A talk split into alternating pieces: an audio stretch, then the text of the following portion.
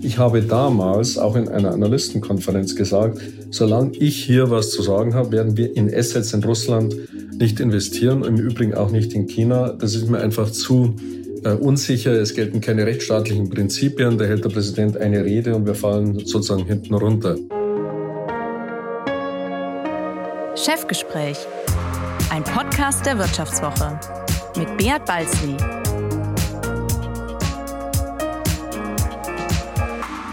Ja, herzlich willkommen bei einer weiteren Folge des Vivo Podcast Chefgespräch. Mein Name ist Beat Balzli und ich bin der Chefredakteur der Wirtschaftswoche.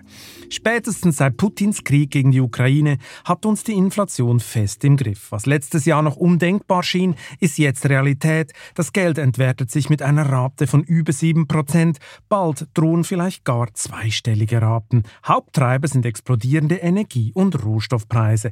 Die Lage auf den Lebensmittelmärkten ist besonders angespannt. Die Ukraine gehört neben Russland zu den größten Weizenexporteuren der Welt. Nun warnen Experten vor Hungersnöten in afrikanischen Ländern und einem Brotpreis von 10 Euro in Deutschland. Womit wir bei meinem heutigen Gast wären. Er ist ein Vollblut-Bayer, schwärmt für die CSU, schreibt Bundesgesundheitsministern gerne böse Briefe, neigt zu undiplomatisch offenen Worten, kann vom Apfel bis zur Zeitung alles verkaufen, wird von Gegnern als Son Sonnenkönig beschrieben, setzte viel früher als alle anderen auf erneuerbare Energien und befürchtet, dass in Deutschland die Staatswirtschaft die Macht übernimmt. Klaus-Josef Lutz ist der ehemalige CEO des Süddeutschen Verlages und leitet 2008 als Vorstandsvorsitzender Deutschlands größten Agrarkonzern BayWa mit einem Umsatz von rund 20 Milliarden Euro. Kommendes Jahr wechselt er auf den Chefsessel des Aufsichtsrates. Hallo Herr Lutz, schön, dass Sie heute bei mir sind. Herr Balzli, ja, danke für die Einladung. Fühle mich geehrt. Grüß Gott. Herr Lutz, bevor wir in den Maschinenraum der BayWa steigen und Sie mir am Ende dieses Podcasts Ihren größten Traum verraten, habe ich mal zwei private Fragen. Erstens, Sie gelten als Mann ohne Hobbys. Ist Work-Life-Balance für Sie tatsächlich ein Fremdwort? Äh, so richtig gelebt habe ich das, glaube ich, nicht. Aber das waren ja auch andere Zeiten, als ich durchgestartet bin. Ich war 32 Jahre alt und wurde zum, äh, zu einem der Geschäftsleiter oder Geschäftsführer der, der Digital Kinsle, kennt man halt nicht mehr, ein Computerunternehmen, das der Tech-Konzern übernommen hatte. Das war mein erster Schritt und von da an habe ich sozusagen bedingungslos mich dem äh, Job, Job und den Jobs äh, verschrieben. Ja, ich habe sehr viel saniert und restrukturiert in meinem Leben. Größte bekannte Fall hier in Deutschland war der Süddeutsche Verlag natürlich, den ich 2002 mit ähm, einem kleinen Team natürlich aber übernommen hatte, kurz vor der Insolvenz. Und das haben wir alles gut hinbekommen. Aber ein Mann ohne Hobby, ich, der Begriff Hobby, der gefällt mir nicht. Das klingt immer so äh, irgendwie, ich mache neben Job noch so irgendwas, Eisenbahn im und, aber nicht richtig. Nein, das ist nichts für mich.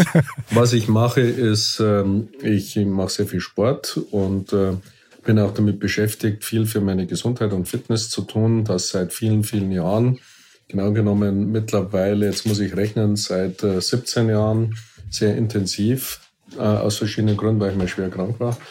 Und ähm, lese viel, beschäftige mich mit politischen Fragen. Also es ist nicht so, dass ich den ganzen Tag nur über das Geschäft nachdenke, Sonst könnte ich auch so einen Job wie als Präsident des Bayerischen Industrie- und Handelskammertages gar nicht machen, der ja an der Schnittstelle zwischen Business und, und, und Politik ist. Aber Sie sind schon eher der klassische Workaholic, so ein bisschen. Ich glaube, das erzählt mir ja, Ihr Umfeld. Was ist klassisch?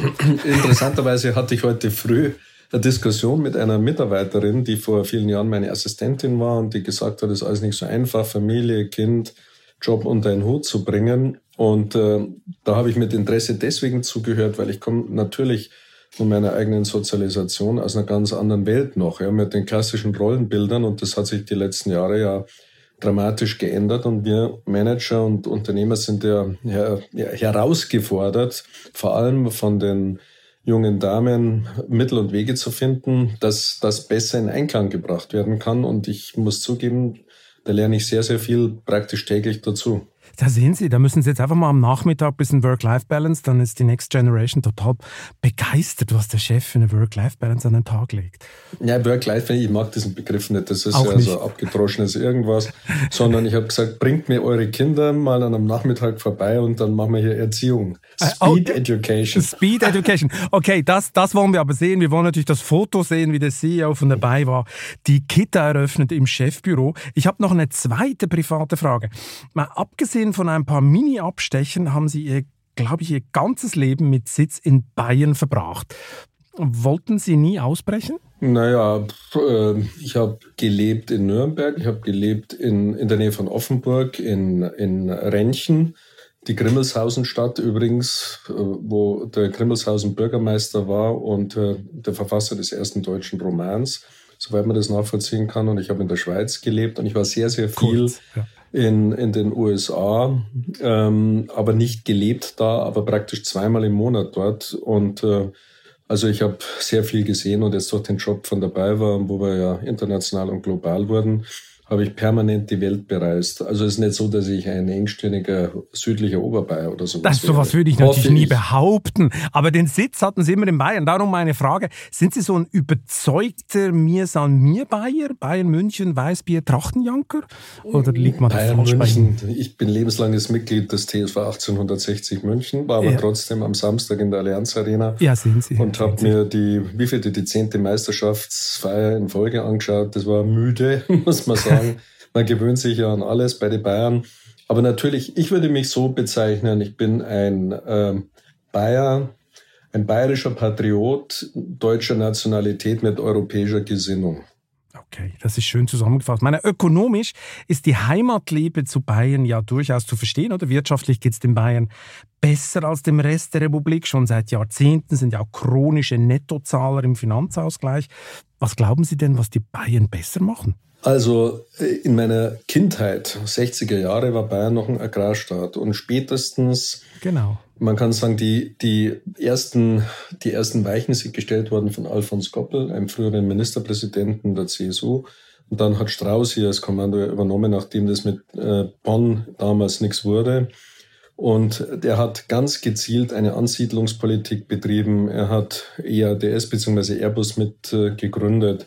Und äh, für ihn war immer klar, wenn Bayern eine Chance in diesem Konzert der Welt haben möchte, wirtschaftlich betrachtet, dann muss hier Hightech und ähnliches angesiedelt werden. Und daraus hat dann der, einer der Nachnachfolger, sprich Edmund Stoiber, dieses Schlagwort ja kreiert, Laptop und Lederhose. Und dieses Konzept ist wirklich gut aufgegangen, wenn ich sehe, welche Zuwachsraten München zum Beispiel heute noch hat und wie viele Unternehmen sich hier angesiedelt haben. Das liegt natürlich auch an den zum Teil sehr guten äh, äh, Gewerbesteuersätzen im Umfeld von München. München selber hat einen hohen, aber auch die gute Ausbildung, die verschiedenen Universitäten, die wir hier haben.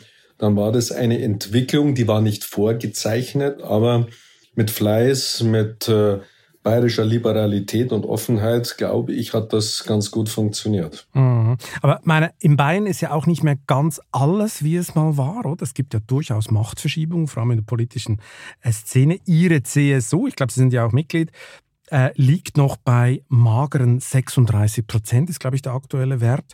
So ja. Anteil, das riecht so nach politischer Disruption. Ist man bald äh, wie die Schwesterpartei CDU ein Sanierungsfall oder wie sehen Sie Ihre Partei? Ja, Sanierungsfall würde ich jetzt nicht sagen, aber äh, ich gebe zu, 36, 35, 38, also ist alles bitter, unter 40 Prozent ist ja sowieso schon peinlich. Und äh, beim alten Franz Josef waren wir ja bei fast 60 und manchmal, ich glaube, einmal sogar über 60 Prozent. Genau. Also die Zeit Zeiten haben sich natürlich geändert. Das liegt an dem demografischen Wandel, das liegt am Zuzug, das liegt auch an der Immigration, das liegt an vielen unterschiedlichen Faktoren.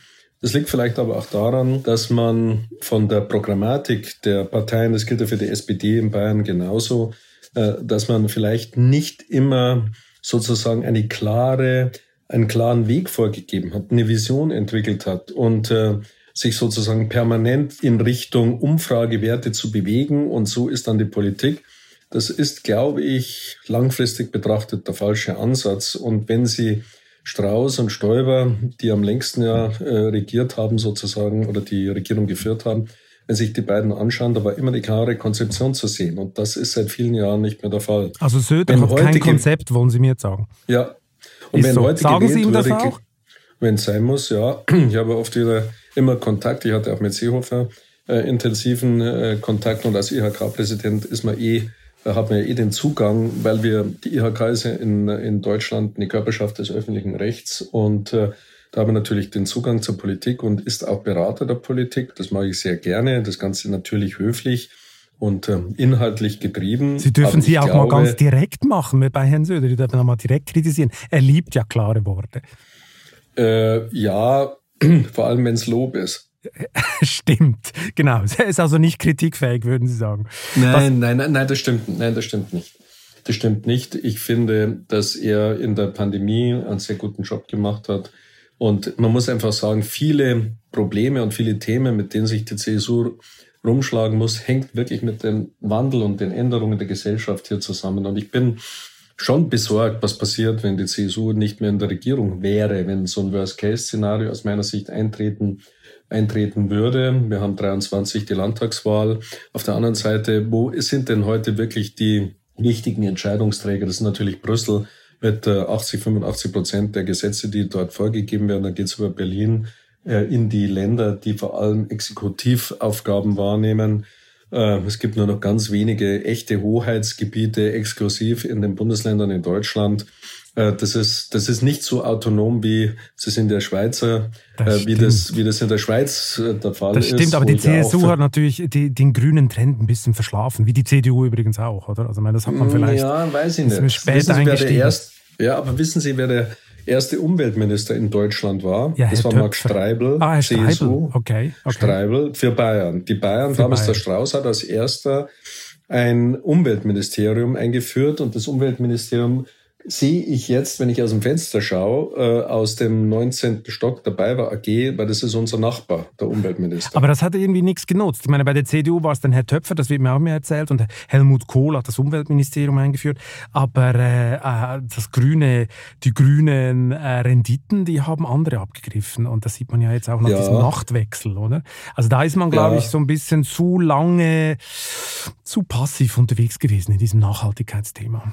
Ja, und es gibt natürlich jetzt viel Kritik im Hinblick auf die sogenannte 10H-Regeln, also die Abstandslänge von äh, Windanlagen hier in Bayern. Das wird auch von der Wirtschaft und auch von uns kritisiert. Das muss unbedingt fallen.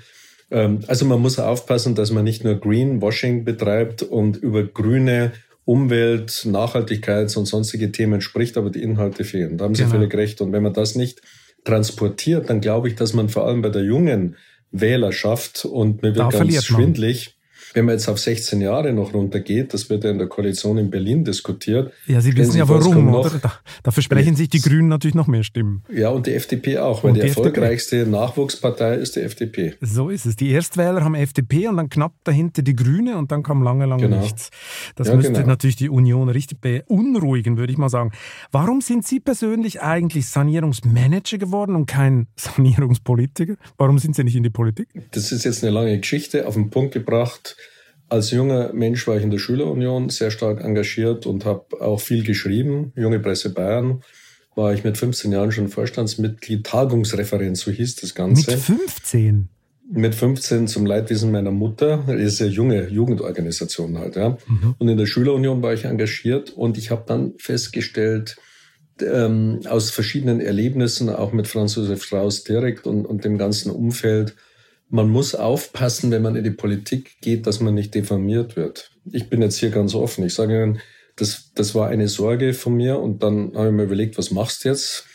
Und dann wollte ich einerseits Journalist werden, das hat mir dann auch nicht gefallen und so bin ich dann äh, zum Jurastudium gekommen, habe dann auch festgestellt, ich bin ein grottenschlechter Anwalt und bin in der Industrie gelandet und ähm, habe da halt dann meinen Weg relativ jung, als wie gesagt 32 Jahre alt, da ging es richtig los relativ jung in Verantwortung gekommen und das mache ich halt jetzt seit vielen Jahrzehnten. Und in Aber die Sanierung, ja. in die Sanierung kommst du nicht rein, weil du sagst, ich jetzt Sanierungsmanager, das ist ja Schmarrn, sondern ich bin einfach so verkaufen Sie äh, da rein, ein bisschen. reingerutscht, reingerutscht. Ja, mehr oder weniger. Aber ich muss noch ja. was zur Deformation muss ich noch wissen. Sie hatten Angst, deformiert zu werden. Wie konkret muss ich mir das vorstellen? Vor was genau hatten Sie Angst? Ich hatte Angst davor, dass man nicht wirklich unabhängig seine Meinung und seine Position vertreten kann. Und das war damals nicht rational begründbar. Da hatte ich ja keine Erfahrung als junger Bursch, sondern das war einfach ein Gefühl, eine, eine Emotion in mir. Und darum habe ich das aufgegeben. Und das hängt halt mit bestimmten ähm, Ereignissen zusammen, die ich damals erlebt habe, wie sehr Politiker, wenn sie nicht zumindest mal wirtschaftlich unabhängig sind, wie sehr sie vom Parteiapparat und dem Wohlgefallen äh, sozusagen der, der Altvorderen abhängen. Und das wollte ich auf keinen Fall, weil ich ein sehr freiheitsliebender Mensch bin und ich wollte auch relativ schnell in eine Unabhängigkeit kommen. Und äh, dann kann man auch besser reden. Und wenn Sie jetzt vorhin in Ihrer netten Einleitung gesagt haben, das ist ein Mensch, der äh, polarisiert, beziehungsweise ich gehöre zur Vereinigung der klaren Worte, da fühle ich mich insofern geschmeichelt, weil das machen meiner Meinung nach viel zu wenige. Wenn ich mit vielen Menschen privat so rede, sei es im Management und der Politik, dann sind wir uns entweder relativ schnell klar einig oder eben klar uneinig. Und daraus lebt ja der Diskurs und die Debatte in der Demokratie. Und das sehe ich viel zu wenig. Hm. Ja, darum, ich meine, Politiker hätte ja also gar nicht so schlecht zu Ihnen gepasst, muss man sagen. Meine, ja. Sie haben, ich zitiere jetzt die Bayerische Staatszeitung, Sie haben, Zitat, eine Neigung zu undiplomatisch offenen Worten. Damit passt man eigentlich gut ins Bierzelt, oder? Irgendwie, da hört man Ihnen gerne zu, wenn Sie mal da auf den Tisch hauen würden. Woher kommt das eigentlich? Sie haben ja vorher schon Ihre Mutter erwähnt. Wurde in Ihrem Elternhaus schonungslos offen debattiert und gestritten oder eben gar nicht, weil Ihre Mutter das gar nicht so lustig fand mit der mit der Politik da? Also richtig viel politisiert wurde zu Hause nicht. Äh, ich war zwölf oder 13, da hing Willy Brandt bei mir im Kinderzimmer, und, ach, weil ich den toll fand. Revolution hat, oder in Bayern? ja.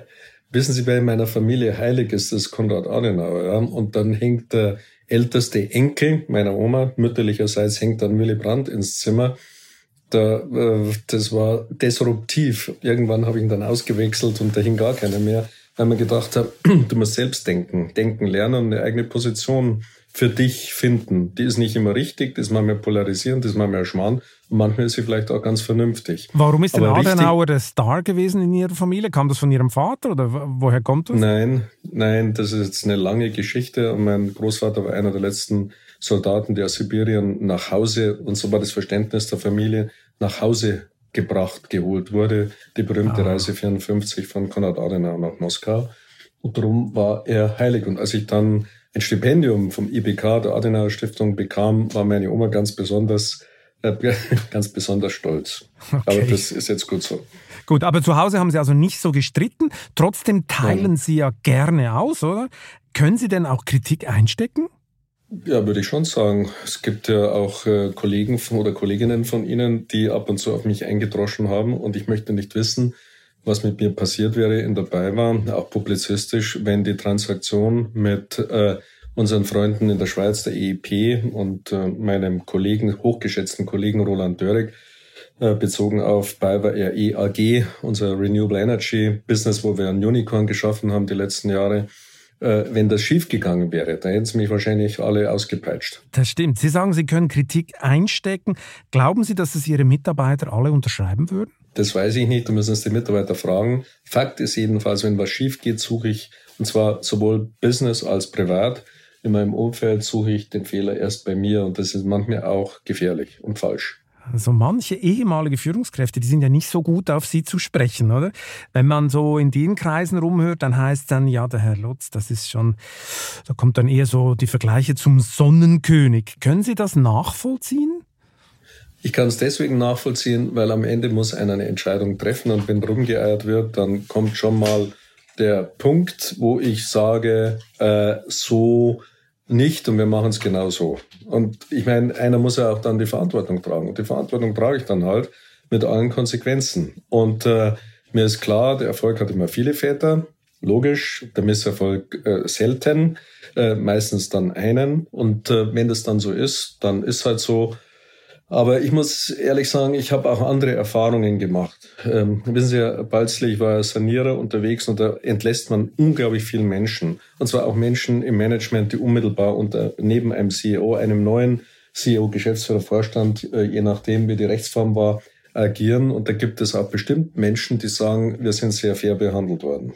Sie werden den, das eine als auch das andere äh, finden. Und die, die mich besonders kritisch sehen, ich, ich weiß schon, wer das ist, ja, das ist mir alles klar. Und da gibt's auch immer eine Geschichte dazu, die man sowohl so als so sehen kann. Die Medaille hat zwei Seiten. Ich verstehe aber, wenn jemand, der das Haus verlassen muss, verletzt ist, gekränkt ist und äh, das Geld alleine diese Kränkung und die Wunde, die da äh, letztlich äh, seelisch vielleicht sogar entsteht, dass das nicht so ohne weiteres äh, geheilt werden kann. Das ist mhm. mir klar. Gut, Ihre Kritiker, die behaupten natürlich auch, Sie würden sich ein bisschen überschätzen. Sie würden gerne viel versprechen und nicht unbedingt alles halten. Das ist natürlich eine harte, eine harte Kritik. Äh, wie würden Sie sich da selbst einschätzen? Sind Sie da würde ich sagen, bitte nennen Sie Ross und, Ross und Reiter. Ich meine es nicht mal so sehr die Menschen, sondern welche Punkte habe ich nicht geliefert. Wenn da mhm. ein einziger kommt, wenn ein Punkt kommt, okay, Asche auf mein Haupt, da wird aber niemandem irgendwas einfahren. Niemandem fällt nehmen was ein. Süd, nehmen Sie, ja, authentisch sein, aber nehmen Sie einen süddeutschen Verlag her. Beim süddeutschen Verlag bin ich auch verprügelt worden, ohne Ende. Da habe ich auch Fehler gemacht. Weil wenn Sie von einem Industrieunternehmen kommen, ich war vorher bei Earlycon, also Unaxis in der Schweiz und habe dort genau. Data Storage saniert, relativ kurzer Zeitraum, war aber ein großer Erfolg und dann übernimmst du den Süddeutschen Verlag, was eine Ehre zunächst mal für mich war als Münchner. Aber ein völlig anderes Umgang, Business völlig anderes Business und ich war in sieben Branchen. Ja. Und dann kommst du und hast mit einer Redaktion zu tun. Hans-Werner Kilz, der von mir hochverehrte Chefredakteur der damalige der Süddeutschen Zeitung. Wir beide mögen uns, denke ich, mittlerweile sehr, aber am Anfang war das extrem schwierig. Und warum war es schwierig?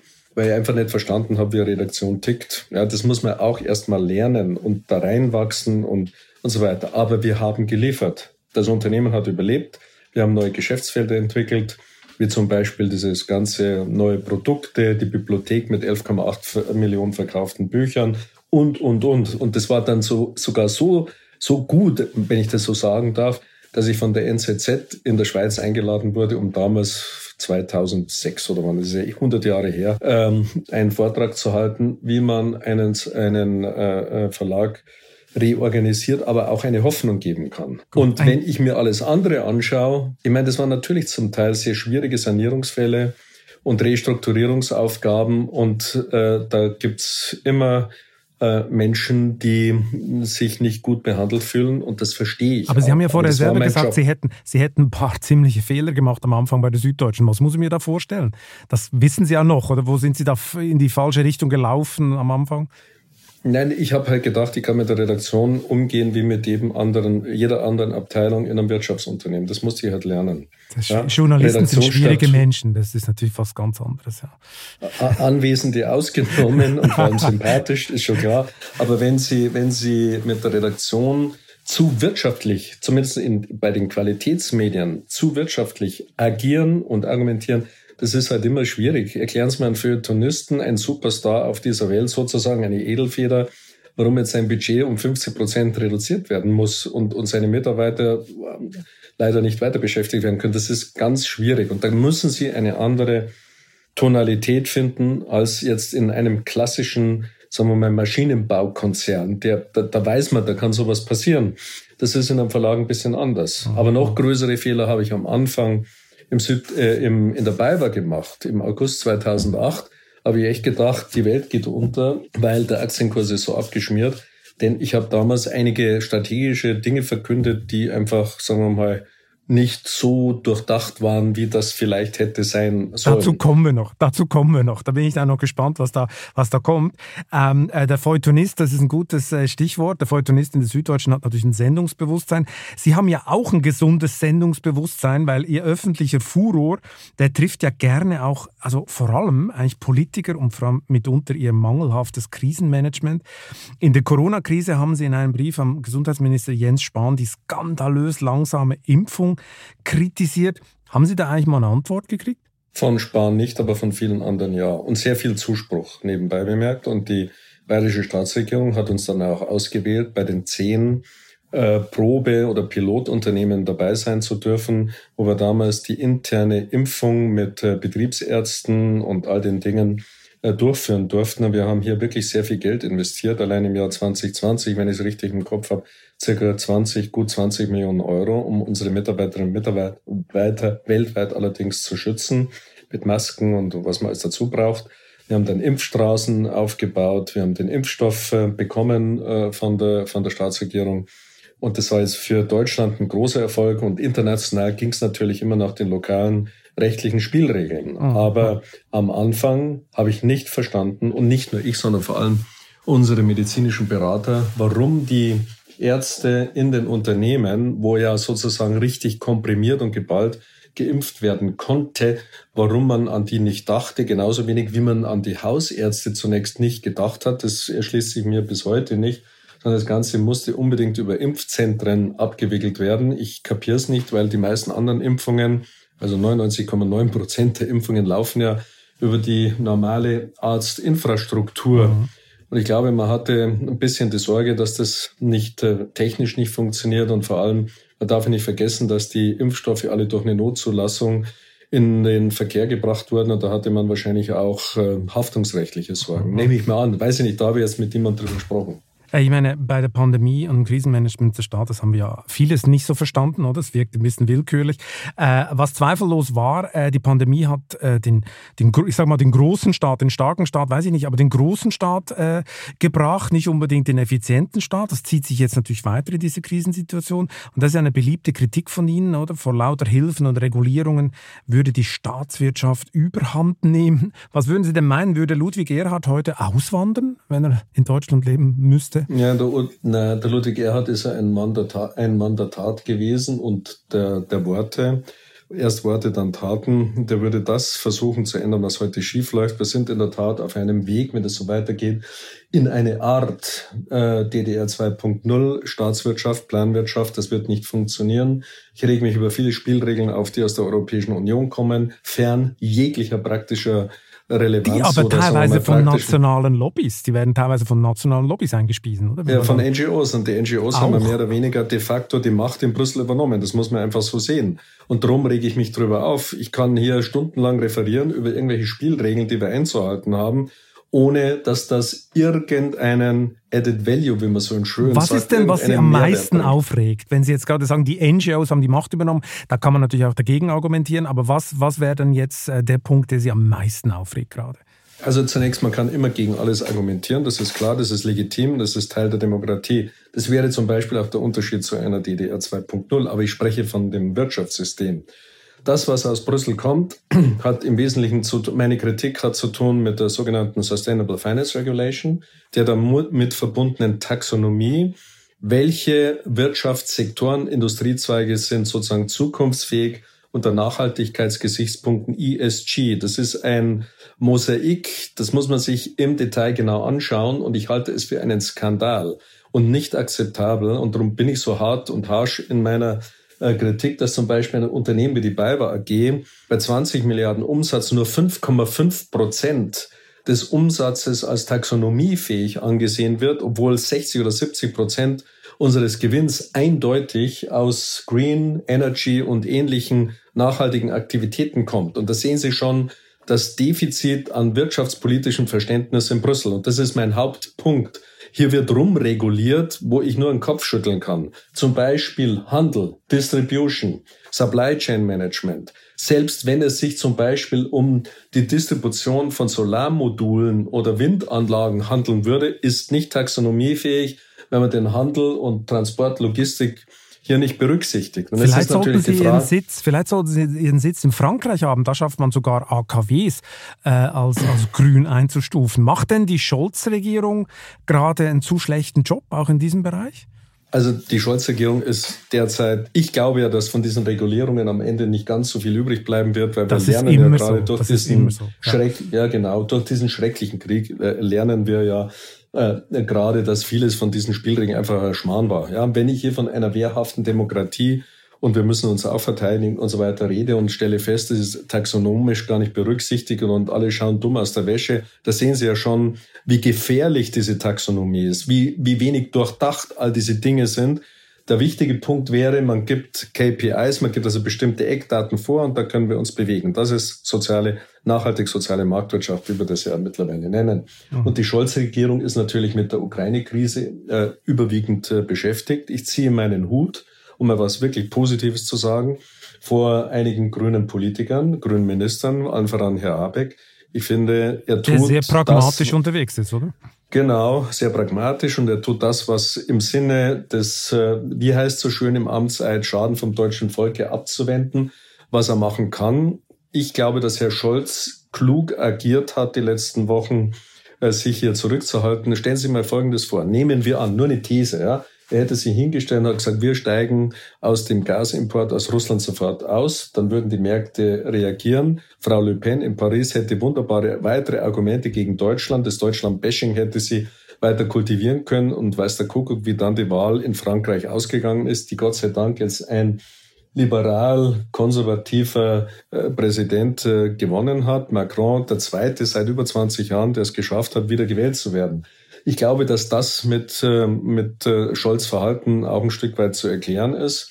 Und ansonsten äh, bin ich der Meinung, darf man die Regierung in so einer ganz schwierigen Phase, wo ich selber nur sagen kann, um Gottes Willen, wenn du so einen Job hast, wie gefährlich sind einzelne Entscheidungen, äh, muss man sie unterstützen und darf sie nicht wegen jedem, äh, wegen jeder Kleinigkeit okay. äh, sozusagen in die Ecke stellen und äh, kritisieren. Was ich aber nicht akzeptiere, ist, wenn hier von einigen europäischen Partnern und Freunden ein Deutschland-Bashing, so nenne ich das jetzt, betrieben wird, auf uns eingedroschen wird. Und wir sind ja nicht einmal in der Lage, die deutsche Bundeswehr ordentlich auszustatten, besonders dann mit der ukrainischen Armee funktionieren. wenn ich sehe, es geht hier im Wesentlichen um Leo, äh, Leopard, Leo 2 Panzer, Marder, die habe ich noch in meiner äh, Bundeswehrzeit über 15 Monate Soldat äh, erlebt und, und Fuchs und wie sie alle heißen. Ähm, de, ich, ich, ich weiß gar nicht, das sind schwere Waffen nach der Definition von, die, die man hier so liest. Ja, ja wunderbar. Die aber, die aber nur schwer funktionieren. Die aber nur schwer, die schwer funktionieren. Genau. Das ist ein bisschen, glaube ich, die Das ist die richtige Formulierung. Sie funktionieren nur schwer. Und ansonsten hat Deutschland, wenn man sich das ansieht, sehr viel für die Ukraine getan. Ich habe kein Verständnis für das Verhalten von Herrn äh, Zelensky, dem Präsidenten, unserem Präsidenten gegenüber. Andererseits verstehe ich natürlich, die, die Ukraine steht mit dem Rücken zur Wand. Das ist eine Verzweiflung ohne Ende. Ja, die Der brauchen Putin jede ist Hilfe. ein Verbrecher. Die ja, brauchen ja. jede Hilfe, sollen sie auch kriegen. Im Übrigen, die BayWa war einer der ersten Unternehmen, die, ich glaube, 28, 29, 40 Tonner an die rumänisch-ukrainische und polnisch-ukrainische Grenze geschickt hat mit Hilfsmaterial. Ich meine, Sie haben ja gesagt, man müsse die Scholz-Regierung müssen unterstützen. Ich meine, die hat es ja auch gerade ein bisschen schwieriger als äh, noch zu Zeiten von Merkel, weil zu Corona kommt jetzt Putins Krieg, wir haben gerade darüber geredet, und natürlich die bittere Erkenntnis, was in diesen 60, äh, 16 Jahren CDU und Angela Merkel natürlich falsch gemacht wurde. Oder? Also meine Russlandpolitik. Nicht vergessen. Schon richtig, aber Scholz war Vizekanzler. Energiepolitik auch nicht immer. Meine Frau Merkel war 16 Jahre am Ruder mit der CDU, hatte die Mehrheit meistens. Ähm, Russlandpolitik war ein Irrtum, Energiepolitik war ein extremer Irrtum von der Bundeswehr, wo wir jetzt gar nicht mehr reden. Warum hat das eigentlich niemand gesehen, diese Abhängigkeit, diese fatale Abhängigkeit? Wir sind ja teilweise bei fast 60 Prozent gewesen, Gasimport aus Russland. Meine, wie kann man so ein Klumpenrisiko zulassen? Weil Sie als Sanierer wissen ja, jeder Banker würde sagen, also wenn du 60 Prozent in die Bilanz hast als einzigen Kunden oder irgend sowas, dann würde man sagen, hey, du hast ein Problem. Ich habe folgende Argumente. Der erste Punkt ist, ich verstehe es in der Tat nicht. 2013 äh, ist das sogenannte Nabucco-Projekt eingestellt worden. Die Pipeline, die bis nach Aserbaidschan hätte gehen sollen, also Südeuropa rüber Aserbaidschan, hätten auch arabische Länder ihr Gas einspeisen können.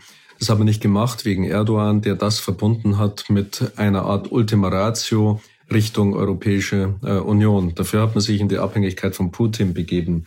Kann man jetzt im Nachhinein diskutieren, ob das schlau war. Ich glaube, es war nicht schlau und man hätte damals im Hinblick auf das Thema Klumpenrisiko auf der politischen Ebene agieren oder zumindest reagieren können. Es ist nicht äh, passiert. Der zweite Punkt ist, und das nehme ich wirklich für mich in Anspruch, bitte verstehen Sie mich nicht falsch, aber als ich hierher kam, ich bin für so viel kritisiert worden in der BayWa und in 2010 gab es wenn ich es richtig im Kopf habe, eine der berühmten vaterländischen Reden von Herrn Putin in der Duma, wo er damals einen Exportban verhängt hat, aber es hat nichts mit Krieg zu tun gehabt, sondern mit der Erntesituation in der, äh, in der äh, russischen Föderation, äh, dass Weizen und so weiter nicht exportiert werden durfte, weil die Ernte war nicht gut. Und das führte auch dazu, dass die Agrarindustrie, auch die Produktion von Maschinen und so weiter gestützt wurde vom russischen Staat. Ich habe damals auch in einer Analystenkonferenz gesagt, solange ich hier was zu sagen habe, werden wir in Assets in Russland nicht investieren, im Übrigen auch nicht in China. Das ist mir einfach zu äh, unsicher. Es gelten keine rechtsstaatlichen Prinzipien. Da hält der Präsident eine Rede und wir fallen sozusagen hinten runter. Ich bin äh, durchaus kritisiert worden, auch hier im Haus. Heute sind wir alle froh, im Gegensatz zu Wettbewerbern, dass wir in Russland keine Assets haben. Wir haben in Russland Problem und in der Ukraine gesourced, mhm. immer klar. Mhm. Getreide und Raps, Mais und alles, was dazugehört. Das ist völlig, völlig normal in einer globalen Wirtschaft. Wir sind dort aber nicht in Unternehmen engagiert. Wir haben keine Assets. Wir haben uns nicht in irgendwelche Maschinen verliebt. Ja. Und so Komm, kommen wir noch mal zur Energiepolitik zurück. Ich meine, äh, diese Abhängigkeit schwer zu erklären, wie man es so weit hat kommen lassen. Gleichzeitig hat man simultan Ausstieg aus Atom und Kohle beschlossen und die Energiewende mit angezogener Handbremse so ein bisschen vorangetrieben. Eigentlich ist es ja ein bisschen energiepolitischer Suizid, was man dann gemacht hat, oder? Aussteigen, totale Abhängigkeit, dann eine Energiewende, die nie vorankommt. Es ist eine Heuchelei am Ende des Tages. Warum eine Heuchelei?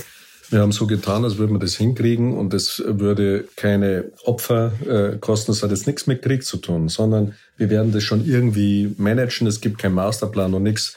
Wenn man ein Unternehmen so führt, dann darf man sich als Manager nicht wundern, wenn man rausfliegt, ehrlich gesagt.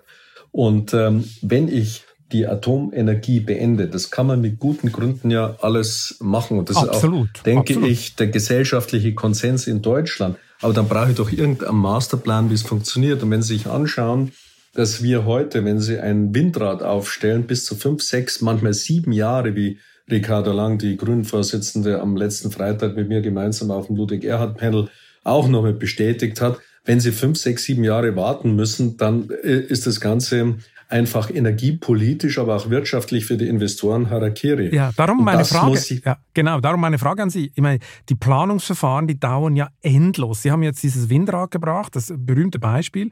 Eh, wir haben uns mal mit der Nord-Süd-Stromtrasse Südlink beschäftigt, oder? Die mhm. ist jetzt neun Jahre in Planung. Mhm. Und äh, wir haben auch einen Reporter dahin geschickt, die diskutieren gerade, ob die, äh, ob die Trasse vor oder hinter irgendeinem Hühnerstall durchgeführt werden soll. Das ist übrigens kein Witz. Es wurde über den äh, Auslauf der Hühner diskutiert an diesem ja, Ortstermin, wo wir dabei waren. Und äh, seit neun Jahren Planung kein einziger Spatenstich, nichts. Also es ist noch weit weg, dass irgendwas gebaut wird. Haben Sie denn noch Hoffnung, dass die Energiewende in Deutschland vorankommt? Wenn es richtig wehtut, werden die Deutschen sich schnell bewegen. Und eines ist auch klar, äh, die Schritte, die jetzt von der Regierung eingeleitet wurden, das ist zum Thema Energiepolitik, auch Management der Energiekosten und so weiter, das sind erste kleine Schritte. Aber was wir dringend brauchen, ist mehr Renewable Energy. Wir brauchen aber einen Energiemix. Ich glaube, da sind sich die Fachleute einig. Wir werden das nie zu 100 Prozent, jedenfalls nicht in einer überschaubaren Zeit hinbekommen, dass wir alles nur mit RE machen.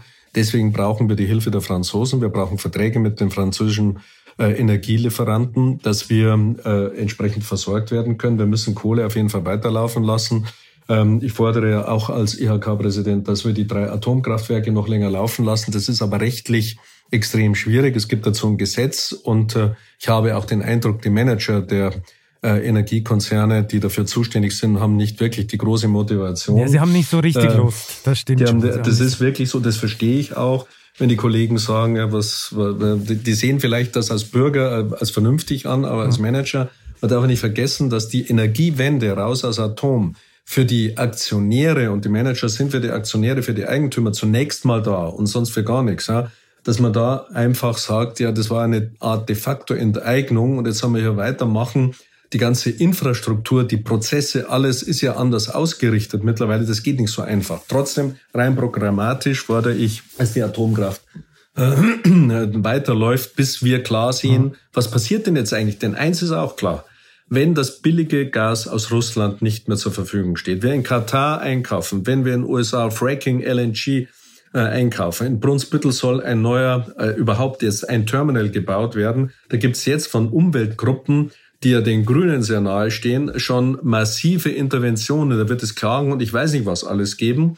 Äh, das ist kein Home Run. Das ist nicht so einfach, diese Energiewende auch im Sinne der Industrie und der, des Wohlstands dieses Landes äh, äh, zu managen. Mhm. Da warne ich vor einer, ich habe das schon mal in einem anderen Interview gesagt, wenn ich das nochmal zitieren darf, vor einer Venezianisierung, was bedeutet Entindustrialisierung von Deutschland und vielen europäischen Ländern. Wir sind da nicht alleine. Und der zweite Punkt ist, wenn, wenn das so eine Art Venezianisierung würde, dann sind wir halt sowas wie das große Weltmuseum wie in Venedig. Man fährt hin und sagt, aha, sowas früher. Verstehen Sie, da kommen dann die Kollegen aus Asien und sagen, schön. Ja, genau. Das darum, wollen wir doch nicht. Das, das wollen wir nicht. Darum natürlich die Frage an Sie. Ich meine, Sie sind ja schon vor längerem relativ früh in dieses Geschäft mit der erneuerbaren Energie eingestiegen, um das BayWa-Geschäft zu diversifizieren, obwohl die Energiewende nicht vorankam, alles ziemlich unsicher etc. Inzwischen gehört fast die Hälfte des Geschäfts einem Schweizer Investor, das haben Sie vorher schon mal erwähnt, mit dem Sie mhm. zusammen weiter expandieren wollen. Hat man Sie damals eigentlich BayWa intern für komplett verrückt erklärt, dass Sie gesagt haben, wir machen jetzt nicht nur Kartoffeln, wir machen jetzt auch erneuerbare Energien? Kartoffeln haben wir eigentlich nie gemacht, aber unabhängig Ach, jetzt davon. Gehandelt als vielleicht. Idee, nein, ja, nein. Auch nicht. Als die, in der, äh, als die, als die, in der, als wir uns entschieden haben, in Renewable Energy einzusteigen, Dahinter äh, steckt eine strategische äh, Konzeption, die sich zum Teil als falsch erwiesen hat, weil wir das nicht mehr machen. Aber die Grundidee, die wurde umgesetzt oder wir begannen mit der Umsetzung 2009, indem wir Renerco gekauft haben von Babcock Brown in Sydney und äh, noch einige andere kleinere Unternehmen. Ich war schwer unter Druck intern, weil man gesagt hat, der Lutz ist verrückt, er investiert in ein Geschäftsmodell, wo man von staatlichen Zuschüssen abhängt. Sowas machen wir nicht. Mhm. Unabhängig davon, dass man das im Agrarbereich üblicherweise getan hat, habe ich die Eigentlich Politik damals. Ist man subventionsgestellt und geübt dort. Ja. Eigentlich schon, ja. Aber unabhängig davon, äh, und das frühere Management war der Auffassung, alles, was mit staatlichen Subventionen diesbezüglich im Energiesektor zusammenhängt,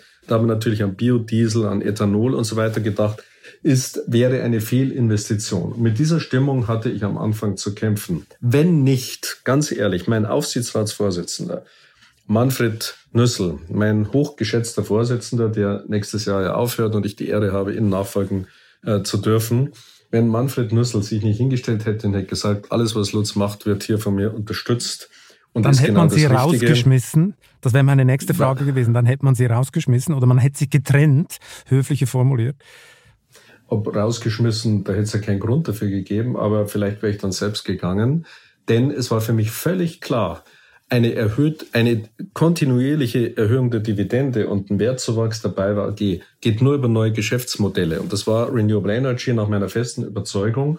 Wir haben ein Unicorn geschaffen, da kann man nicht stolz drauf sein, aber der Weg dorthin, ganz ehrlich, war schwierig, war teilweise sehr holprig, aber ohne die Unterstützung von Manfred hätte ich das, Herr Nüssel, hätte ich das nie so hinbekommen mit meinem Team. Und wichtig war natürlich auch, dass der Finanzvorstand, äh, mein Kollege Andreas Helber, das voll mit äh, unterstützt hat.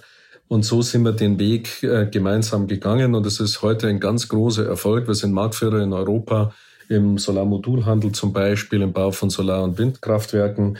Und wir sind global unterwegs. Und das Erfolgsgeheimnis war von der ersten Sekunde, und ich glaube, das war das wichtigste Argument, auch mein Aufsichtsrat insgesamt zu überzeugen, wir hängen nicht von Deutschland und wir hängen nicht vom EEG oder irgendwelchen politischen Entscheidungen ab, wir müssen von der ersten Sekunde international sein. Was und machen die anderen Renewable Länder besser? Wenn Sie international unterwegs sind, haben Sie jetzt einen direkten Vergleich Deutschland mit anderen Ländern. Was würden Sie sagen, was fällt Ihnen als erstes auf? Die machen nicht unbedingt was besser, aber wir haben das Risiko auf viele Schultern verteilt. Das war die Idee dahinter. Mhm. Es gibt unterschiedliche Konzeptionen, teilweise mit Einspeisevergütungen, teilweise gibt es sogenannte Tax Credits in den USA, teilweise gibt es gar nichts. Du musst einfach wettbewerbsfähig sein. Äh, das ist ein, ein buntes Bild an unterschiedlichen Regelungen. Aber nur von Deutschland abhängig zu sein, oder wenn das so gewesen wäre, mhm. dann wäre ich definitiv nicht mehr da. Heute mhm. sind wir ein global aufgestellter Konzern mit BayWa RI AG, ist eine eigene Aktiengesellschaft. Wir sind Haupteigentümer, konsolidieren alles voll in der BayWa-Bilanz. Also insofern bin ich sehr froh, dass ich auch diese Unterstützung hatte. Alleine wäre ich hoffnungslos gescheitert. Die BayWa setzt ja auf drei Säulen, ne? Baustoffe und Projekte, Energie, haben wir gerade darüber geredet, und natürlich mhm. Kerngeschäft, ursprüngliches Kerngeschäft, Agrarhandel. Da verdienen Sie sich gerade dumm und dämlich, oder? Nein, man kann sich gar nicht dumm und dämlich verdienen. Wir sind hier in einem äh, Umfeld tätig mit den drei großen Geschäftssäulen, wo wir gegenüber den Grundbedürfnissen der Menschen unserem Versorgungsauftrag nachkommen. Natürlich verdienen wir das damit ist schön Geld. Ausgedrückt, aber Sie verdienen sehr viel Geld gerade damit. Wir verdienen gutes Geld damit. Ähm, das erste Quartal werden wir ja in äh, einer guten Woche am 5. oder 6. Mai melden. Ich habe die Zahlen noch nicht. Wenn wir diesen Podcast beenden, dann werde ich mich mal mit unseren Finanzkollegen zusammensetzen und lasse mich überraschen. Aber Sie äh, gehen mal davon aus, dass Sie nicht schlecht aussehen.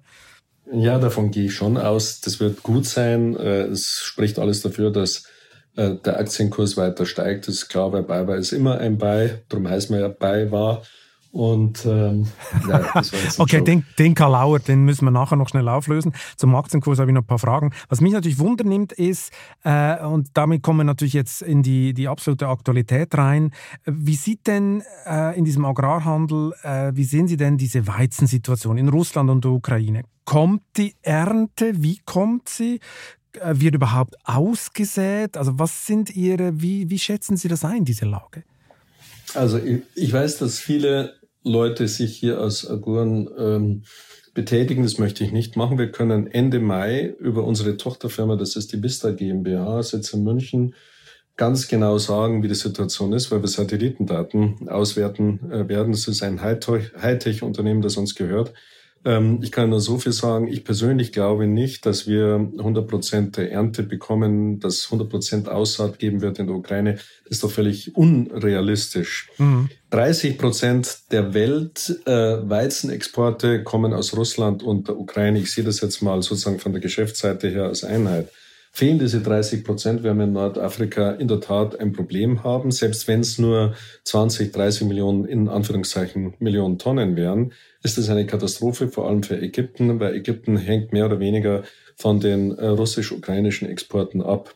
Wir werden das im Mais spüren, wir werden es im Raps spüren, wir werden es Sonnenblumenöl ist ja schon in aller Munde. Da geht's jetzt da haben es denn schon alle ja. beim Aldi, ja, in Deutschland. Ja, übrigens habe ich ja festgestellt, äh, beim, ich gehe nicht so oft einkaufen, gebe ich ja zu, aber wenn ich einkaufe, gehe ich vor kurzem, weil es mich interessiert hat. Feldversuch Klaus Lutz da habe ich festgestellt, dass selbst Olivenöl aus ist. Also wie gibt's denn sowas? Was hat das Olivenöl jetzt mit der Ukraine zu tun? Aber egal, die Leute haben es dann halt, weil sie auch Angst haben. Diese Angst verstehe ich, sie ist aber nicht gerechtfertigt, weil wir zumindest hier in, in Mitteleuropa, und ich glaube, man kann es für die gesamte EU sagen, wir sind für, äh, für 22 sind wir sicher. Und ich sage auch erstes Quartal 23, vielleicht sogar noch ein bisschen länger werden wir safe sein, aber die Preise werden steigen, das ist schon klar. Nur, ja. wie das genau aussieht, kann heute keiner sagen. Ich bin kein Schwarzmaler, normalerweise ein optimistischer Mensch, aber ich glaube schon, dass wir gerade beim Brotweizen, beim Mais und Raps, wir, wir nennen das eine Shortage sehen, also werden wir wesentlich weniger Menge bekommen, als das, was äh, weltweit normalerweise verbraucht würde. Wir haben 850 Millionen Menschen, die momentan entweder hungern und oder nicht die proteinreiche Ernährung bekommen, die angemessen wäre.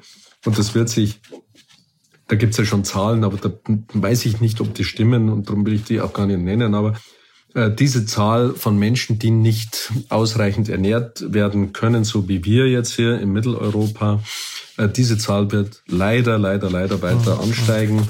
Und ähm, das bedeutet natürlich, dass mehr Menschen hungern werden oder hungern müssen. Man kann das nicht einfach ersetzen durch, selbst wenn wir jetzt die ganze Brachlandschaft und das Screening in der Europäischen Union zurückfahren, das reicht nicht, definitiv nicht aus, um die russischen und ukrainischen ex potenziellen Exporte zu ersetzen. Also sprich, es ist wirklich ein Knappheitspreis, dieser Preissprung und kein, ja. keine Folge von Spekulationen von irgendwelchen Rohstoffhändlern. Meine, ich will äh, eher die Händler, die spekulieren sowieso selten bis gar nicht, aber die Börsen spielen natürlich eine Rolle. Chicago Board of Trade, ja, das sehen Sie, die Futures gehen nach oben nach wie vor.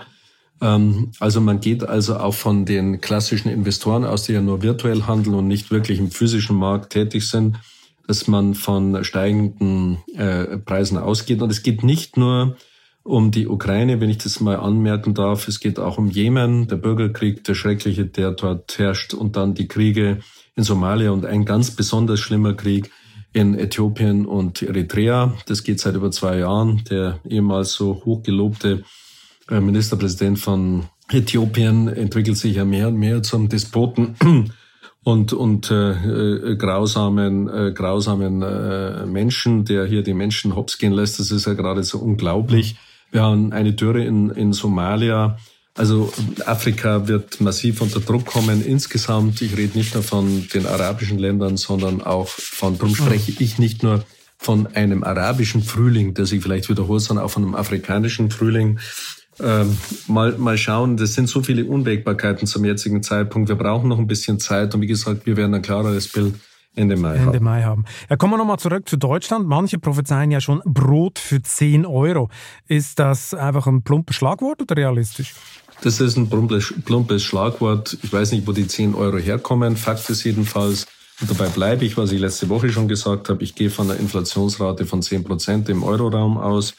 Ähm, das ist natürlich energiekostengetrieben, das haben Sie in Ihrer Anmoderation ja auch schon gesagt. Und natürlich die Nahrungsmittelpreise, weil noch nicht die ganzen Kostensteigerungen, vor allem Thema Supply Chain, Transport, Logistik, äh, die Knappheit von zum Beispiel Containern, die mehr oder weniger im Besitz der Chinesen und der Russen sind, die haben das sehr geschickt alles gemacht, alles aufgekauft.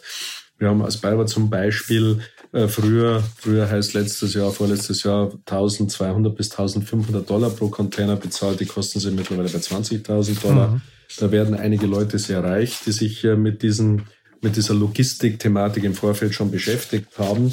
Diese ganzen Kosten werden irgendwann eins zu eins umgelegt für, für den genau. Verbraucher und dann gehen die Preise nach oben. Der Finanzminister freut sich. Höhere Preise, höherer Umsatz, höhere Steuer, Mehrwertsteuer zum Beispiel mhm. und ähnliches führt zu einer Entschuldung. Und die Spielräume der EZB, Frau Lagarde und ihr Team, äh, die Spielräume sind minimal, also eigentlich gar nicht vorhanden. Genau, obwohl sie seit Monaten natürlich versucht rauszuzögern, aber wir fragen, fragen uns natürlich, wie lange das noch äh, gut gehen kann. Ähm, ich muss nochmal zurück auf Ihre Karriere, auf Ihren Karriereweg. Bei der Vorbereitung auf diesen Podcast habe ich mich gefragt, wie haben Sie es eigentlich damals geschafft, Sie haben es vorher schon ein bisschen angedeutet beim Süddeutschen Verlag, dass Sie da von, von Oerlikon kamen, völlig anderes Geschäft. Und Sie kamen ja dann zur BayWa, auch eigentlich äh, Zeitungsgeschäft, kommen Sie in den Agrarhandel. Äh, wie haben Sie es geschafft, dass Sie akzeptiert wurden? Sie hatten ja mit diesem Business null am Hut und äh, haben dann die Leute nicht Sie ein bisschen komisch angeguckt bei der BayWa. Was will der jetzt bei uns? Der hat doch vorher Zeitungen verkauft. Wenn Sie sanieren und Sie kommen von einer Branche zur anderen, werden Sie immer akzeptiert, denn da steht den Menschen und den Unternehmen das Wasser bis, zum, bis zur Nasenspitze normalerweise. Und Sie sind der Hoffnungsträger, wenn Sie authentisch argumentieren und authentisch die Wahrheit auf den Tisch legen und sagen, die wirtschaftliche Situation des hm. Unternehmens ist wie folgt. Aber die BayWa war ja nicht am Ende, oder? War die BayWa am Ende, als Sie nein, gekommen sind? Nein, ich sage immer, BayWa ist der erste reguläre Job sozusagen gewesen vor jetzt im 15. Jahr. Ähm, wie ist das gelaufen? Der erste Punkt war, ich musste feststellen, dass selbst wenn ich drei Gänge runterschalte als Sanierer, das immer noch zu schnell war für die Akzeptanz hier im Haus. Das war wirklich nicht leicht. Der zweite Punkt war, äh, also Sie wollen mir jetzt sagen, die BayWa war ein verschlafener Laden? Nein, das wollte ich so nicht sagen. Die BayWa war ein erfolgreicher Laden, der sozusagen in seinen Gleisen gemütlich nach vorne fuhr. Und ähm, man hat vielleicht nicht immer im Blickfeld gehabt, dass die ein oder andere Weiche gestellt werden muss, weil sonst fahrt man gegen den Prellbock. Das war für mich als Außenstehender einfach relativ schnell klar bei der Analyse der vielen, vielen unterschiedlichen Geschäftsmodelle. Die BayWa ist ja ein hochkomplexer Konzern. Und äh, die Frage ist, wie kommst du jetzt zu einer Akzeptanz? Das eine ist, du musst den Leuten sagen, ich habe nicht wirklich eine Ahnung von dem, was ihr macht. Ich habe immer gesagt, ich bin weder Agrarier noch Energiemensch, noch Baumensch, noch Bankmensch. Ich, ich bin halt äh, Restrukturierer gewesen, habe viel gesehen und kann vielleicht ein bisschen dazu beitragen. Es hat aber auch zu einer Gegenströmung durchaus geführt. Es gab paar anonyme Schreiben. Bringen Sie an Herrn Nüssel, meinen Aufsichtsratsvorsitzenden, bringen Sie den Lutz zurück auf den Pfad der Tugend und, und alles Mögliche stand da drin. Da habe ich einige der Kollegen demaskiert und äh, ihnen erklärt, wie ich mir das äh, vorstelle.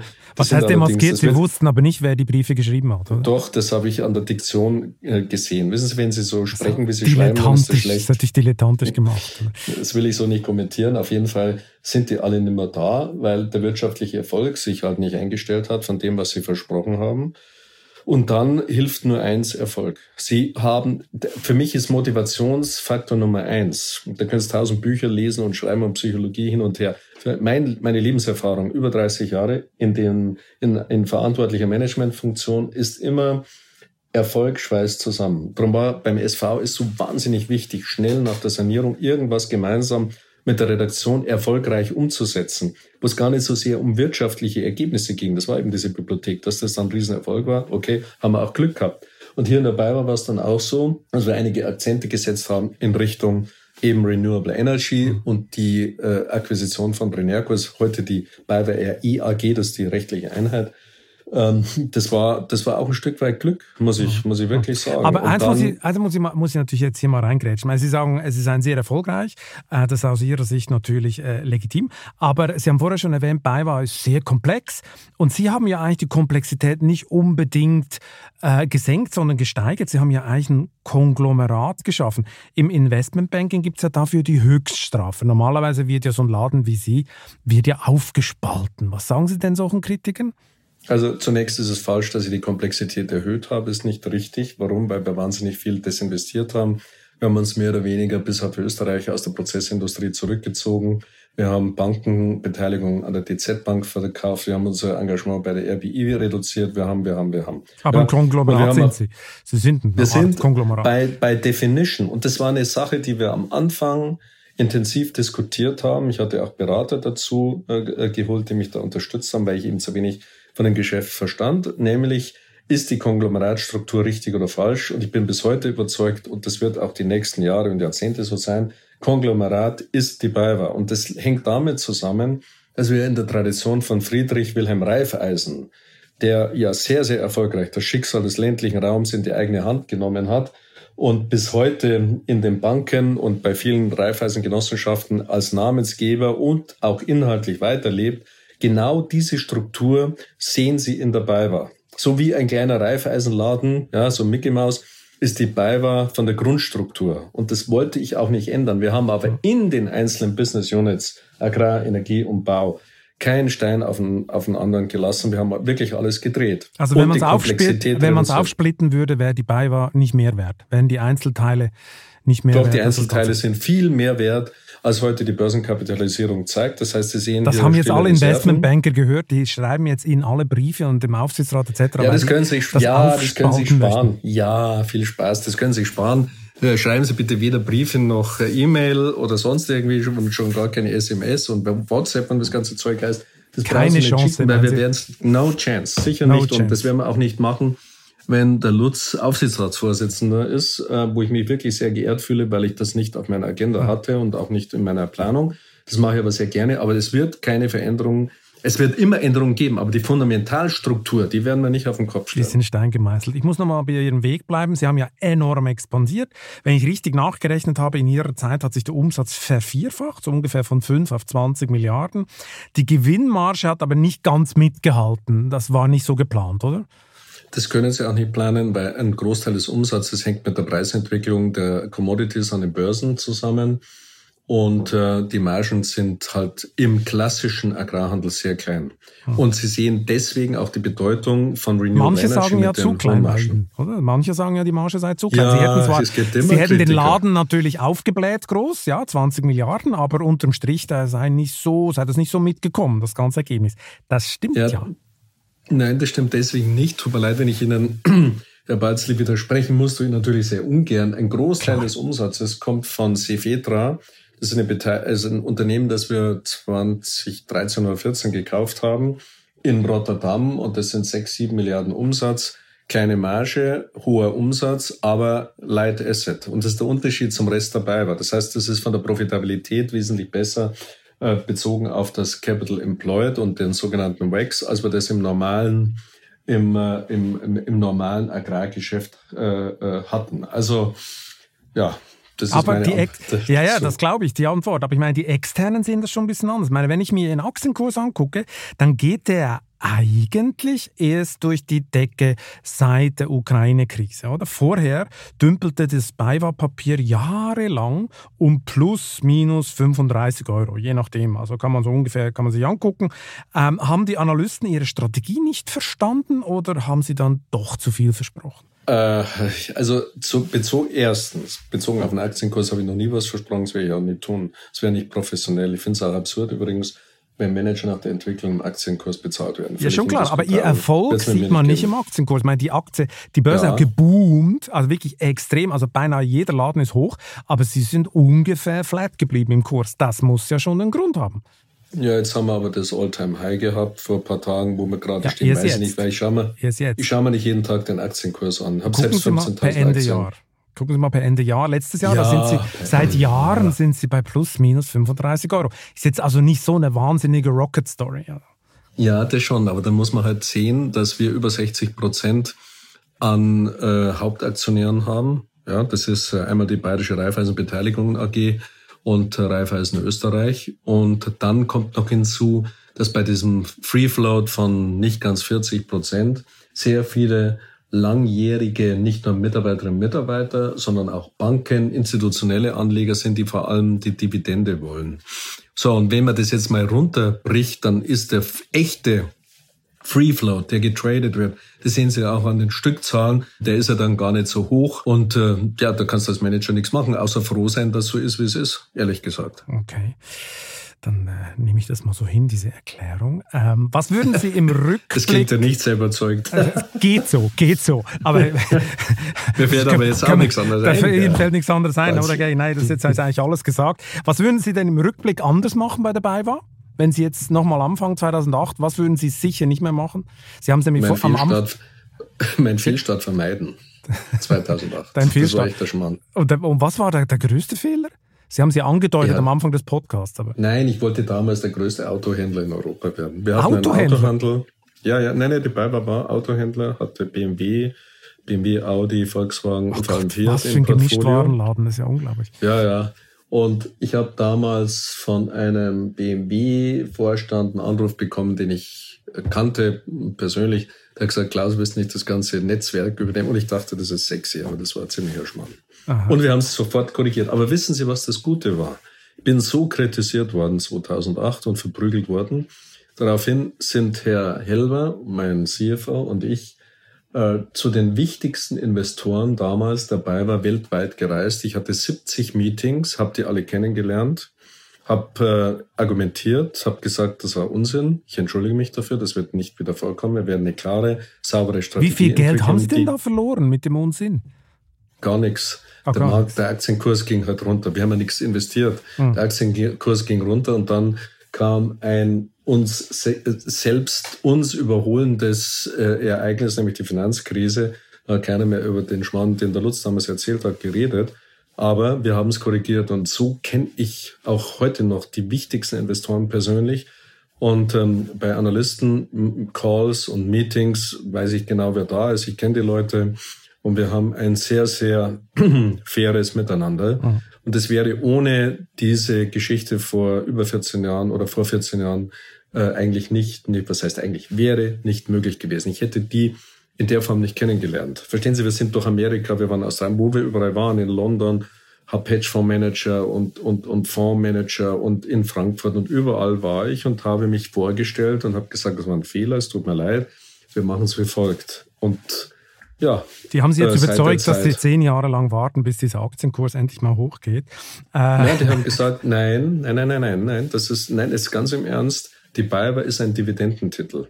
Und wir sind natürlich immer nur eine kleine Beimischung bei den großen Fonds, je nach Charter der Fonds. Und äh, die Dividende spielt für viele Aktionäre dabei war die entscheidende Rolle. Mhm. Und jetzt machen wir, jetzt lassen wir mal die Kirche im Dorf. Als ich kam, war der Kurs, glaube ich, 32 Cent pro, pro Aktie.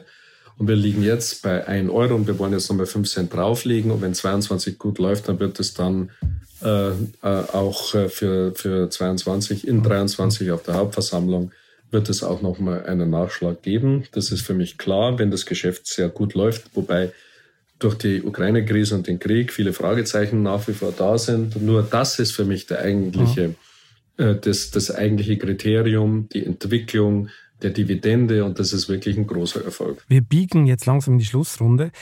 Ähm, Sie haben es schon mal erwähnt, Sie wechseln ja äh, äh, in den Aufsichtsrat. Für Ihre Freunde ist es ein Segen, für Ihre Feinde ist es ein Fluch, dass Sie nächstes Jahr als Chef in den Aufsichtsrat wechseln und für Kontinuität sorgen. So kann man es positiv ähm, natürlich definieren. Aber eine moderne Compliance sieht ganz anders aus, oder nicht?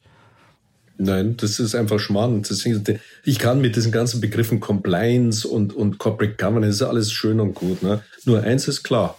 Jedes Unternehmen muss das für sich selbst aus meiner Sicht entscheiden. Die Eigentümer sollen das entscheiden. Dazu brauche ich keine EU-Regulation oder irgendeinen komischen Corporate Governance Codex. Schauen Sie mir an, wer da drin sitzt. Äh, das ist aber ein eigener Podcast. Für mich ist in unserem spezifischen Fall das eine vernünftige Lösung, rechtlich zulässig. Damit ist es kein Compliance-Thema. Ich lehne es auch ab, über Compliance zu reden, wenn ich mich ans Gesetz halte. Selbst wenn ich ein Gesetz für unsinnig halten würde, würde ich mich dran halten, solange das Ganze legal und legitim ist.